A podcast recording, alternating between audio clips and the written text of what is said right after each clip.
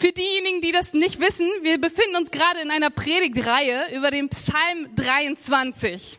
So ein richtig berühmter Psalm. Den kennt man sogar, wenn man, ich weiß nicht, irgendeinem in einem Kaff irgendwo aufgewachsen ist oder so. Und ähm, was nicht schlimm ist. Und ähm, ich, ich dachte, vielleicht können wir zusammen etwas machen, dass wir mal aufstehen und diesen Psalm, der wird gleich hinter mir an der Wand angebeamt sein, dass wir den zusammen einmal lesen.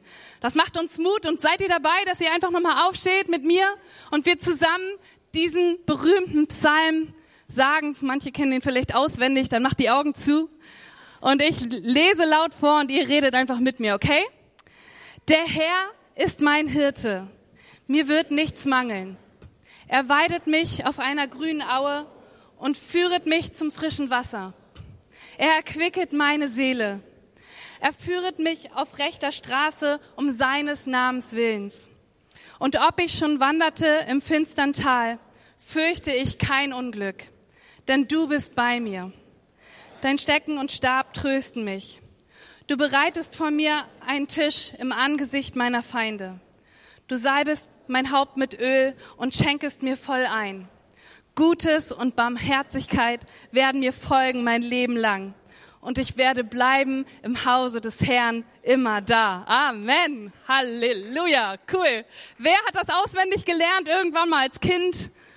Ja, im, im Unterricht wahrscheinlich mal oder die Eltern haben einen gezwungen oder so. Und seid ihr nicht froh, dass ihr es auswendig könnt?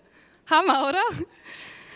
Ich finde diesen Text so schön. Ich liebe Psalm 23. Ich liebe diesen Psalm. Immer wenn ich ihn höre, dann kann ich förmlich vor mir sehen, wie diese kristallklaren Wasser da so lang fließen und die Schafe auf so einer grünen Aue weiden. Und dann ähm, habe ich noch so ein, so ein Bild von meiner Kinderbibel im Kopf. Also vielleicht hat, habt ihr sowas zu Hause oder ich glaube, wir hatten so eine alte Bibel, wo noch so Bilder drin waren. Und kennt ihr dieses Bild von Jesus auf so einer Bergkuppel und er hat so seine weiße Robe an, ein paar Schafe sind neben ihm und er trägt so ein kleines Lamm auf seinen Schultern. Wer kennt dieses Bild? Wer ist auch, ja, ne? Also irgendwie diese, diese Bilder, die bleiben einem so hängen. Und selbst wenn du nicht lesen konntest, ich weiß noch, ich war fünf, sechs und ich, ich fand dieses Bild so schön und ich wollte wissen, wer ist dieser Mann, der so liebevoll guckt und wo die Schafe ihm hinterherrennen und der sich so kümmert. Und ich durfte diesen Jesus kennenlernen. Und diese Bilder, die kommen mir immer in den Kopf, wenn ich Psalm 23 lese oder höre. Ich habe schon gesagt, es ist einer der bekanntesten Texte dieser Welt. Ich glaube, viele Menschen kennen Psalm 23, selbst wenn sie noch nie in die Bibel geguckt haben. Und letzte Woche ging es ja um diesen guten Hirten. Pastor Alex hat hier gepredigt und er hat uns erzählt, dass ähm, David diesen Psalm geschrieben hat in einer Zeit, wo er so im Angesicht des Todes war. Sein eigener Sohn wollte ihm an die Gurgel, wollte den Thron für sich haben und David musste fliehen, war in einer Höhle und hat sich Zeit genommen für Kunst diesen Psalm zu schreiben. Könnt ihr euch dran erinnern, was er gesagt hat? Und er hat dann auch näher erläutert, dass der Herr, der Schöpfer dieses Universums, selbst für David gesorgt hat und auch für uns sorgen kann. Und ich weiß noch, wie er diese, der Herr ist mein Hirte, wie er das betont hat. Erstmal hat er gesagt, der Herr ist mein Hirte. Wisst ihr noch? Und dann, der Herr ist mein Hirte. Er ist gut zu mir. Und dann ganz am Schluss, es ist nicht einfach nur irgendein Hirte, den wir nicht kennen, sondern er ist mein Hirte. Könnt ihr euch dran erinnern? Ich fand das so stark, ich habe das mit in die Woche genommen und war so, hey, mir kann niemand was, der Herr ist mein Hirte. Und heute soll es weitergehen in unserer Reihe und ich darf über die nächsten Verse, Vers 4, mit euch sprechen. Und da steht, ihr könnt jetzt sitzen bleiben, ähm, ob ich schon wanderte im finstern Tal, fürchte ich kein Unglück, denn du bist bei mir, dein Stecken und Stab trösten mich. Als ich so zehn Jahre alt war, ähm, da sind wir als Familie nach Amerika geflogen. Ich weiß noch, wie aufgeregt ich war. Wir sind vorher immer in Urlaub gefahren, noch nie geflogen und ich war total aus dem Häuschen, endlich Amerika, das große, weite Land. Und äh, meine Mutter, die hat eine Schwester dort gehabt, die mit einem Army-Soldaten verheiratet war und die haben in Kalifornien gelebt und hatten ein Wohnmobil. Und wir durften uns dieses Wohnmobil ausleihen und durch Amerika fahren. Wir sind dann auf dieser Route 66 gefahren und ich, ich weiß noch, wie fasziniert ich war von diesem Land. Wir haben manchmal angehalten und dann so Maiskolben gegessen irgendwie. Manchmal waren da so Käfer drin, das fand ich voll eklig, aber das war so süßer Mais und ich war so, oh, ist das toll hier. Und ähm, es gab, ich weiß noch, meine Mutter hat mir erzählt, es gibt hier einen Laden, der ist riesengroß, da sind nur Spielsachen drin. Also ich weiß nicht, Toys R Us gab's noch nicht in Deutschland und ich dachte, oh, was? Ich, ich weiß nicht, wie ich mir das, ich dachte, vielleicht kriegst du da auch alles. Ähm, nicht, dass man es kaufen muss, sondern ich wollte da ständig hin. Und es gab einen Laden, da konnte man essen, so viel man wollte. Meine Schwester, die hat dann so viel Eis gegessen, dass sie dann so eine Blasenentzündung bekommen hat. Und ähm, wir haben so riesengroße, dicke Menschen gesehen und ich habe gedacht, wow, was ist das für ein Land? Ich war so am Staunen. Und ein Highlight war, dass wir zum Grand Canyon gefahren sind. Habt ihr den schon mal auf Bildern gesehen? So eine, so eine weite Fläche.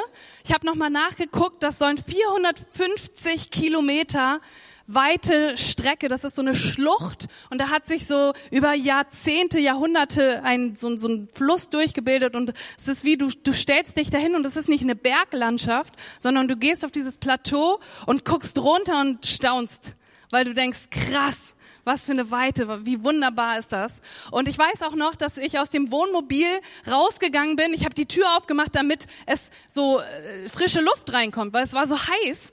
Und ich habe die Tür aufgemacht in der Erwartung, so eine kleine frische Brise. Und dann kam mir, wie wenn ihr so einen Ofen aufmacht und euch nicht ne, vorher so versteckt, kam dir diese Hitzewelle entgegen. Ich weiß nicht, wer war schon mal da im Grand Canyon? Ist hier jemand, der das kannte? Es ist heiß da, ne? Und ich war so, wow, ist das cool hier. Es war voll das Highlight. Und man kann so eine Tagestour da durchmachen. Also man kann einfach losgehen und da so ein bisschen rumklettern und Sachen entdecken. Und das haben wir gemacht als Familie. Und ich weiß noch, ich bin vorgerannt, weil ich war immer so ein kleiner Abenteurer. Und mein Papa war mit mir, meine Schwester, ich glaube, die war so ein bisschen hinter mir. Und das war mir auch ganz wichtig, dass ich schneller bin als meine große Schwester. Und ich wollte das alles entdecken und dann immer zurufen, so, guck mal hier und guck mal da. Und ich bin, mein Papa war ganz vorn und ich bin mit ihm gelaufen und man musste so einen, so einen kleinen Weg entlang laufen an diesen Felswänden vorbei. Und ich weiß noch, da kam eine Stelle auf mich zu und mein Vater, der ist irgendwie da so rumgegangen. Der Berg kam so ein bisschen raus aus dem, ja, ne, könnt ihr euch das vorstellen? Also hier geht der Weg entlang, aber der Berg, der lehnt sich praktisch über den Weg. Und mein Papa ist da dran vorbeigegangen und ich dachte, warte mal, hier geht's voll steil runter, da, da darf man nicht lang. Und dann hat mein Vater noch gesagt, Kathi, komm, wo bist du denn? Und ich war so ein kleiner Knirps und ich war so, ich weiß nicht, ich traue mich nicht. So, ne? Und ich, ich habe da runtergeguckt und da geht's ja richtig steil runter und ich habe Angst gehabt. Und mein Papa, so kommt er auch wieder zurück. Und ich habe Angst gehabt um mich. Ich wollte da nicht so lang. Aber mein Papa, der hat dann immer gesagt, Kathi, komm, komm schon, du schaffst das. So, ne? Und ich war so, na gut, äh, ich, ich versuch's mal und habe dann auch immer meine Schwester so hinten gesehen, so, naja, die traut sich bestimmt nicht, aber ich muss ja jetzt mutig sein. Und dann habe ich mich so ganz langsam entlang gehangelt und immer die Stimme von meinem Papa gehört, komm, ich, ich halte dich. Wenn du runterfällst, dann schnapp ich dich und dann ziehe ich dich wieder hoch. Ich weiß nicht, ob ich es geschafft hätte. Ich habe es nicht ausprobiert. Ich, ihr seht, ich bin noch da. Und ich weiß noch, als, ich, als wir zurückgegangen sind, war ich so stolz auf mich, dass ich das geschafft habe. Ich glaube, meine Schwester, ich habe sie angerufen, ich war so, weißt du das noch? Und sie meinte, ja, nee, nicht so richtig, das ist schon so lange her. Und ich glaube, sie weiß es nicht mehr, weil sie da, glaube ich, nicht lang gegangen ist. Ich kann mich nicht dran erinnern. Und ich war so stolz, dass ich das geschafft habe. Und ich war auch so, mein Papa war da. So, ich lasse euch da mit dem Bild mal hängen. Ähm, und geh weiter, also behaltet das mal so im, im Hinterkopf. Mein Papa ist da, in diesem Tal. Und wir alle, wir kennen ja Situationen, wo wir Angst gehabt haben oder Angst haben, richtig?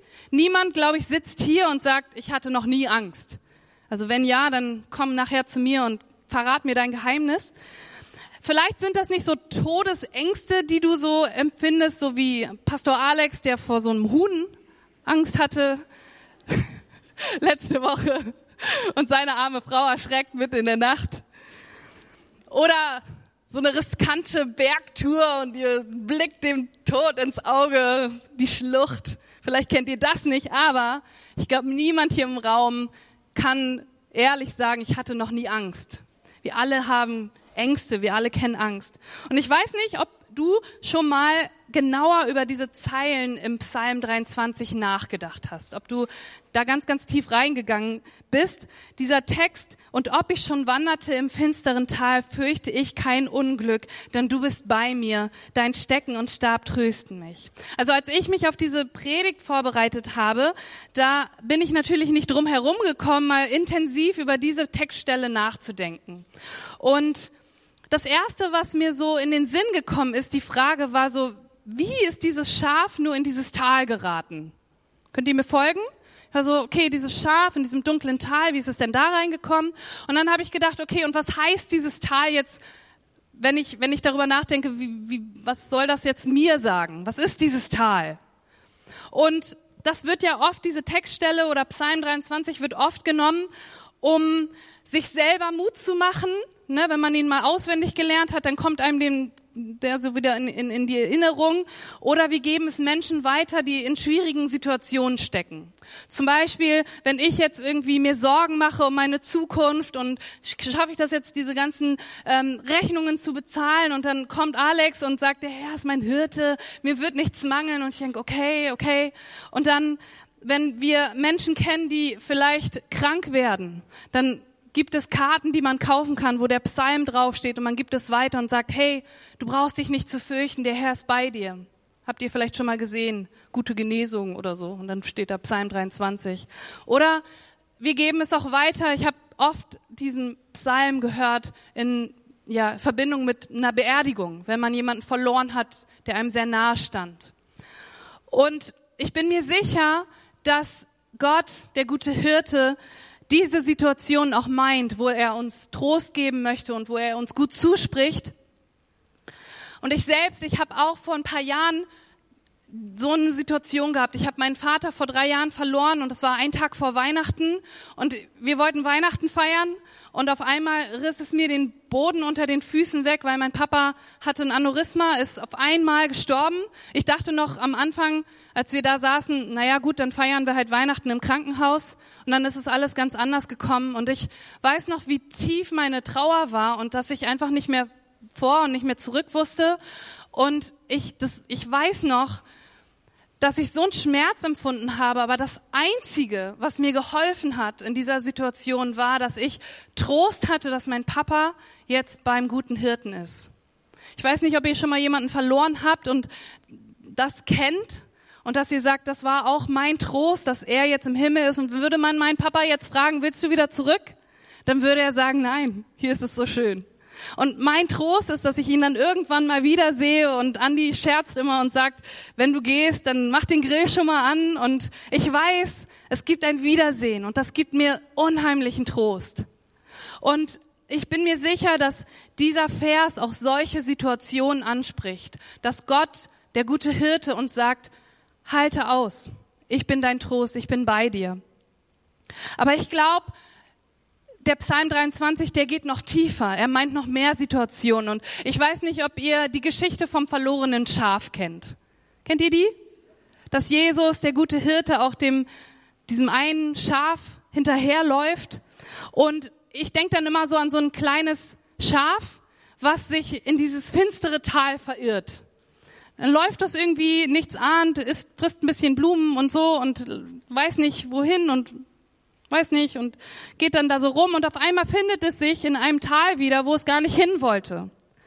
Wir haben ja letzte Woche gehört, dass Schafe total orientierungslos sind. Ich weiß nicht, ob ihr euch dran erinnern könnt, dass Alex gesagt hat, eine Maus, wenn man die aussetzen will, dann muss man sechs Kilometer weit fahren und dann erst findet sie den Weg nicht zurück zum Haus. Aber ein Schaf, da brauchst du nur so um zwei Ecken gehen und das blökt dann irgendwie vor sich hin und weiß nicht, wie es auf die Wiese vor dein Haus kommt, wenn du eine Wiese hast.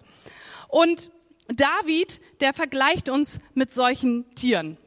Also ich hoffe, er hat jetzt nicht unsere Gesichter vor Augen gehabt, wenn er sich damit vergleicht.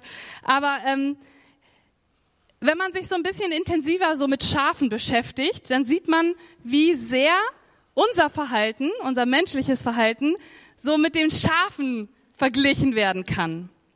Also dreh dich mal zu deinem Nachbarn um und sag, du bist ein Schaf. Komm schon, Angie. Ich will ja nicht, dass ihr Probleme mit eurer Ehefrau kriegt.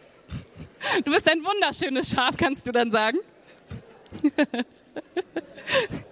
Angie, du bist ein Schaf. Ich habe in Vorbereitung auf diese Predigt mal so ein bisschen mich mit ähm, Schafen und Hirten und sowas beschäftigt. Ich habe ein Buch gelesen von einem gewissen Philipp Keller. Der war, der hat ein Buch geschrieben über die, den Psalm 23 aus Sicht eines Hirten und er hat jahrelang in Afrika Schafe gehütet und ist dann später selber Pastor geworden und er hat dann so in seinem Buch so berichtet, wie Schafe so drauf sind.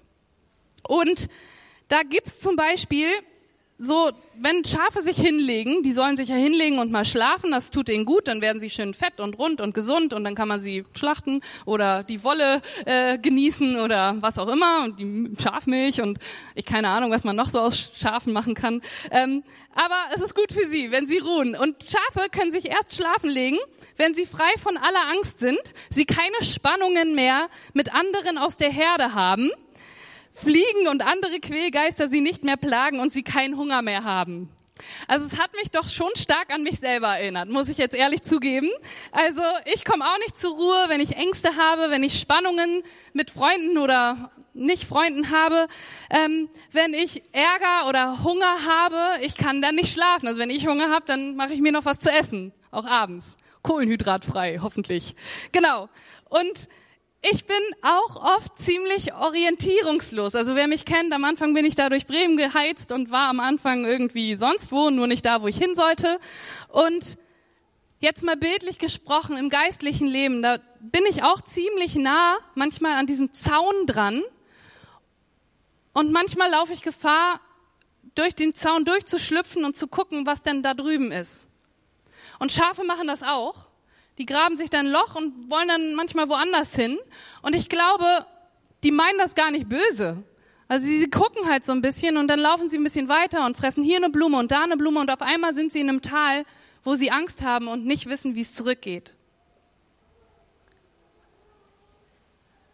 Und der Psalm, ich glaube, der meint auch dich, wenn du einfach mal beim Herrn warst und Teil dieser Herde warst und du hast dich aber an Sachen orientiert und bist vom einen aufs andere gekommen und dann bist du vielleicht zu nah an den Zaun gekommen und unten durchgeschlüpft und jetzt findest du dich in der Situation wieder, wo du sagst, wie bin ich hier gelandet? Ich will eigentlich zurück. Ich vermisse Gott, ich vermisse den Gottesdienst, ich vermisse die Gemeinschaft mit den Christen, die ich kenne, mit meinen Freunden in der FCB oder in einem anderen Gottesdienst und du denkst, wie bin ich hier eigentlich gelandet? Ich will zurück. Und ich glaube, dieser Psalm meint auch dich, dass Gott sagt, du darfst zurückkommen. Die Tür ist offen, du kannst zurück, ich suche dich. Du bist mir nicht egal. Du bist dieses eine Schaf, was ich suche.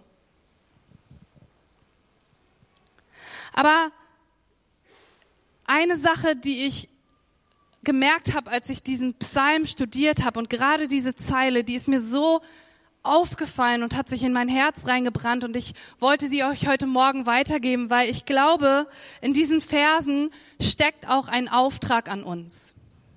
Habt ihr das? Ein Auftrag. An uns Schafe hier in der Gemeinde. Ich weiß nicht, wenn wir Psalm 23 von Anfang an lesen, dann sehen wir ja irgendwie klar, dass David die Schafe meint, die schon beim guten Hirten sind. Ne? Er sagt, der Herr ist mein Hirte. Fakt. Ich bin gerade bei ihm. Und dann sagt er, ich leide keinen Mangel. Mir geht es gerade gut. Er kümmert sich um uns. Wir haben sein Wort. Wir lesen in der Bibel. Ich habe Freunde, die mich daran erinnern, mit denen ich reden kann, die mich aufbauen. Mir geht es gut und das ist so den Heiligen Geist, den kann ich auch erfahren. Und das ist wie frisches Wasser, was ich kosten kann. Immer wenn ich hierher komme, bin ich so, oh, das war gut what a powerful name. Und ich, ich bin so, wow, mir geht's gut in, in der Gegenwart des Herrn. Geht's euch nicht auch so? Uns geht's gut, wir sind Schafe in seiner Herde. Und der Herr, der geht uns aber voraus, genau in dieses dunkle Tal hinein. Ist euch das mal aufgefallen? So, es ist nicht so, der Herr ist jetzt weg, ich glaube, die anderen Situationen meint er auch, aber ich glaube, der Herr, der Hirte, der geht uns voraus. Und ich frage mich, kann es sein, dass Gott uns genau in diese dunklen Täler reinführt? Extra. Ist mal ein Gedanke, oder? Lasst mich das weiter sagen. Und wenn ich irgendwie ähm, in die Bibel gucke und, und schaue, wie war Jesus drauf? Was sagt er, was er sich wünscht für uns? Und wie ist sein Vater, Gott? Dann sehe ich zum Beispiel in äh, Lukas 4, 18 bis 19, da sagt Jesus, der Geist des Herrn hat von mir Besitz ergriffen, weil der Herr mich gesalbt und bevollmächtigt hat. So, jetzt pass auf. Jesus sagt, er hat mich gesandt, den Armen gute Nachricht zu bringen, den Gefangenen zu verkünden, dass sie frei sein sollen und den Blinden, dass sie sehen werden. Den Misshandelten soll ich die Freiheit bringen. Amen. Das sagt Jesus. Und sein Volk hat er dazu bestimmt, seine guten Taten in dieser Welt zu vollbringen. Wenn ich durch die Bibel blätter, dann sehe ich jedes Mal diesen Auftrag, kümmert euch um die Armen, kümmert euch um die Schwachen. Wo sind die Waisen, wo sind die Witwen, kümmert euch um sie. Die, die man wieder aufrichten muss, die, wo keiner hinguckt, die, die stinken, die, die niemand haben möchte, da geh hin. Das ist ein Auftrag, der durchs Alte Testament und durchs Neue Testament aus den Seiten springt. Und der gute Hörte, zu dem wir gehören, liebe Gemeinde, hat uns dazu beauftragt, mit ihm in diese dunklen Täler zu gehen, weil wir seinen Geist in uns haben und seine Kinder sind. Amen. Hey, ich will euch begeistern, sagt Amen. Und in, in dieser Welt, hier steht's dran, in der nichts mehr, okay, jetzt steht's nicht dran, in der nichts mehr sicher scheint, das ist auch so unser Statement darunter, da sollen wir Lichter sein in der Dunkelheit. Ihr habt alle so ein Armband bekommen. Es war voll schön, irgendwie auch die Band zu sehen, wie sie ihre Armbänder hin und her gewippt haben. Und wir sollen leuchten in der Dunkelheit. Dafür sind wir da. Und ich weiß noch, vor einigen Jahren hat Gott zu meinem Herz gesprochen, Kati, und ich habe gesehen, wie es Leid in dieser Welt gibt und hier in Deutschland, und ich habe ein Herz bekommen für Frauen in der Prostitution. Und dann haben wir Gabi Wendland eingeladen und wir waren so, hey, erzähl uns mehr darüber. Hier in Deutschland wisst ihr vielleicht, ist Prostitution erlaubt. Und das ähm, heißt nicht, dass es ihnen dann besser geht, den Frauen, sondern dass Menschenhändler das nehmen können und sagen können, hey, das ist alles legal. Die ist freiwillig hier. Und wenn ich mit Leuten rede, sagen sie doch, sie macht das doch freiwillig.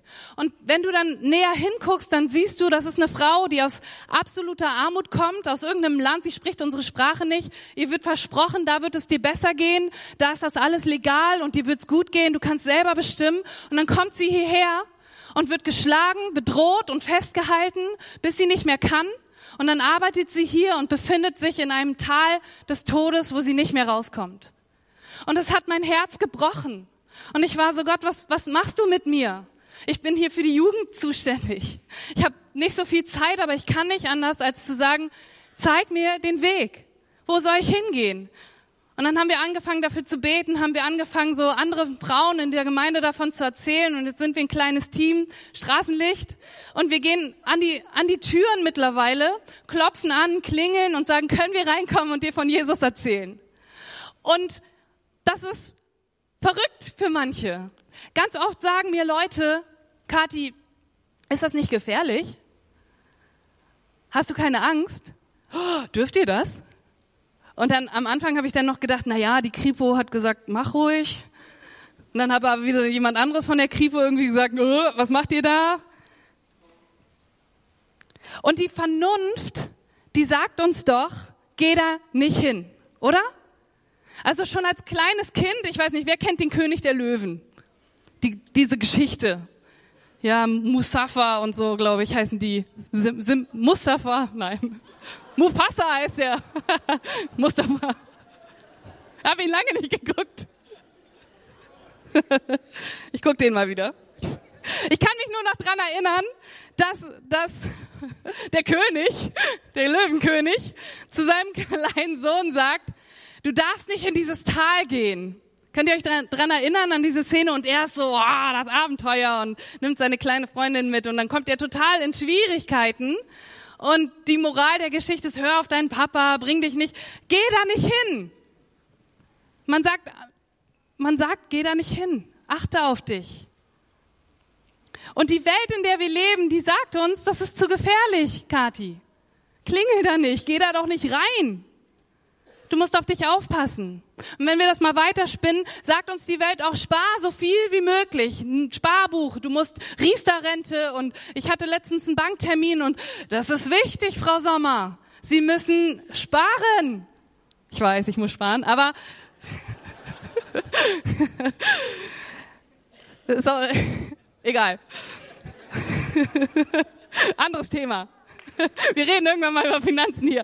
Aber die Welt sagt uns noch so viel mehr, so spare dir was an. Wenn nicht für dich, dann für deine Kinder. Du schuldest es deinen Kindern, dass sie auf die besten Eliteschulen gehen können, dass sie den auf Auslandsaufenthalt sich leisten können. Wenn schon nicht für dich, dann für sie. Und du brauchst dieses und jenes, gib's nicht aus der Hand. Nee, nicht zu Christa geben, behalt's noch. Christa macht hier Verschenkeaktion, ne? Da kann, können, können wir unsere Sachen spenden.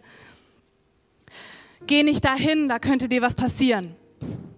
Ist es gefährlich im Todestal? Was meint ihr? Ja. Aber der Herr ist mein Hirte. Sag mal, aber der Herr. Kommt, so als ob ihr es meint, aber der Herr ist mein Hirte. Mir wird nichts mangeln. Amen. Und er geht voraus und er beschützt mich. Er hat nicht gesagt, im Todestal, da, da wird dir was mangeln. Er sagt, dir wird nichts mangeln. Und das Problem ist so oft, dass wir ihm nicht glauben. Wir glauben ihm nicht.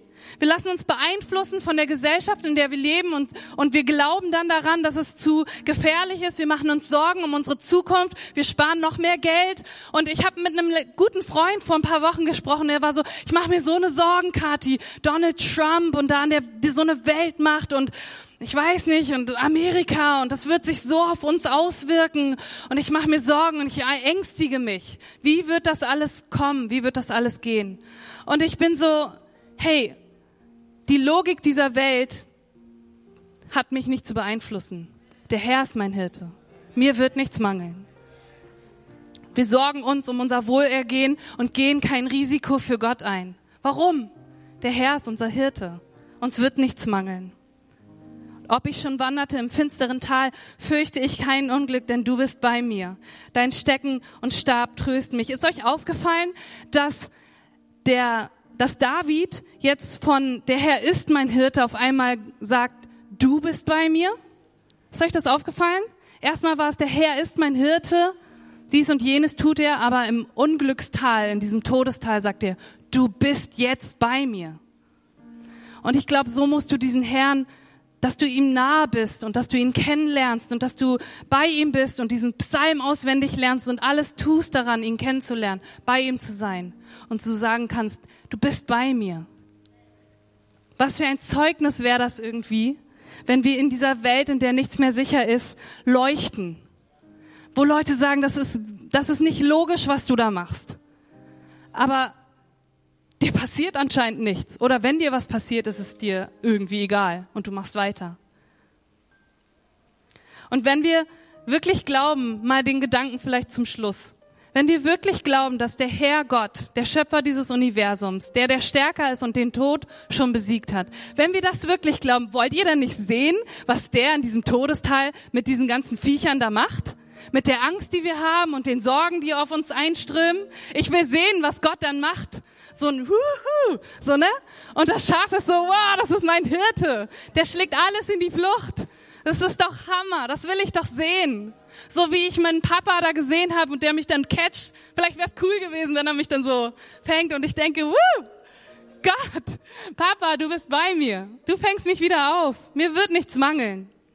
Und Jesus sagt, wir sollen die Gefangenen befreien. Und ich glaube, dass das heißt auch, dass er in Depression bei uns sein kann oder unsere Trauer überwinden kann mit ihm. Aber ehrlich gesagt glaube ich noch viel mehr. Ich glaube, dass wir wirklich diejenigen, die hier in Deutschland, in dieser Welt gefangen sind und gebrochen sind und niedergedrückt sind, dass die befreit werden. Dass wir rausgehen können und seine Hände und seine Füße sind. Und dass wir anfangen, Gott danach zu fragen, was kann ich machen? Was kann ich machen mit meinem Geld, mit meiner Zeit, mit meinem Körper, dass ich physisch dorthin gehe, an die Tür klopfe, ein Kind adoptiere, irgendwie meine Sachen wegschmeiße, also nicht weg in die Tonne, sondern dass ich sage, ich habe so viel. Wir haben doch so viel. Wir sind fette Schafe, Leute. Also ich rede jetzt von mir, aber Und wir haben so viel und wir können so viel davon abgeben. Und wisst ihr, wir sollen uns nicht schlecht fühlen, sondern wir sollen daran glauben, dass wir was machen können mit diesem heiligen Gott. Und ich will euch Mut machen, dass ihr anfangt zu sagen, hey, der Herr ist mein Hirte. Ich fürchte kein Unglück in dieser Welt. Ich gehe raus und ich zeig's ihn. Ich zeig's ihn. Und Amen. Die Karte letzte Woche, da stand drauf, ihr sollt im, fangen im Dunkeln an zu funkeln. Und wenn wir anfangen, Salz und Licht zu sein, wo Leute auf uns gucken und sagen, warum tut sie das? Warum gibt sie ihr Geld? Warum gibt sie ihre Zeit? Warum bringt sie sich selber in Gefahr? Dass sie dann anfangen, an diesen Gott zu glauben und zu sagen, ich will diesen Gott kennenlernen. Ich will sehen, wie er alles in die Flucht schlägt. Und das, das sehen wir, richtig? Straßenlicht. Fange im Dunkeln an zu funkeln. Und Leute, wir haben diesen guten Hirten. Dieser gute Hirte möchte unser Hirte sein. Und am Ende möchte ich noch darauf einfach euch, euch nochmal sagen, wisst ihr was? Wenn wir nicht zu diesem guten Hirten gehören, dann gehören wir nicht irgendwie uns selbst, sondern wir gehören zu einem Hirten, der nicht gut ist. In diesem Buch, was ich gelesen habe, da hat dieser Philipp Keller beschrieben, dass neben seinem Grundstück ein Hirte war, der nie hätte Hirte sein dürfen. Der hat seine Schafe verwahrlosen lassen, die hatten Ungeziefer, sie hatten keinen Ort, wo sie sich unterstellen konnten und ihm taten diese Schafe leid und er hat immer in die Augen geguckt und die haben immer sehnsüchtig auf diese Wiese nebenan geguckt. Und das Bild war für mich so eindringlich und ich will euch keine Angst machen, aber ich sag, hey, Jesus hat gesagt, du kannst nicht beiden Herren dienen. Er sagt, die Tür ist offen und ich möchte dein guter Hirte sein. Ich will mich um dich kümmern. Ich will dir saftige Wiesen zeigen. Ich will dir Wasser geben. Ich gebe dir alles. Sogar du darfst mitkommen auf diese Reise und alle in die Flucht schlagen. Du darfst das alles hautnah erleben. Und das ist eine Einladung an euch heute. Dass du sagst, ich will nicht mehr verwahrlosen. Ich will nicht mehr alleine das machen sondern ich möchte zu diesem guten Hirten kommen. Und ich bitte euch, liebe Gemeinde, schließt doch einfach mal die Augen. Das machen wir hier so, dass wir so einen Moment kreieren für Menschen, die vielleicht diesem Ruf heute Morgen folgen wollen. Und ich sag dir, es ist so wichtig und so gut, dass du auf diesen guten Hirten hörst. Die Tür ist weit offen. Er lässt sich nicht dreimal bitten, sondern die Tür ist auf. Und ich möchte einfach mal ganz mutig in diesen Raum reinfragen, ist hier jemand, der zum ersten Mal dieses Rufen verspürt im Herzen und du sagst, ich möchte nach Hause kommen. Ich möchte zu diesem guten Hirten gehören. Ich möchte Teil dieser Herde sein, der es gut geht und die rausgehen können und diese Welt verändern können. Ich möchte dich bitten, dass du jetzt mutig bist und mir deine Hand entgegenstreckst, damit ich dich sehen kann. Dankeschön. Ist da noch jemand? Schreckt mir eure Hände entgegen und sag, ich möchte zu diesem Hirten gehören. Ich sehe ganz viele Hände. Und ich danke dir, Jesus Christus, dass du deine Schafe rufst. Ich danke dir, dass du uns nachgehst, Jesus. Dass du der gute Hirte bist, der für uns da ist. Und Jesus, ich bitte dich, dass du zu uns sprichst, die, die jetzt sich gemeldet haben, wie auch uns, die wir dich schon erfahren haben, Herr. Schick uns raus in diese Welt, dass wir Licht und Salz sind, Jesus, und diese Welt verändern mit dir, Herr. Ich danke dir für deine wunderbare Liebe, Jesus. Veränder du uns. Amen.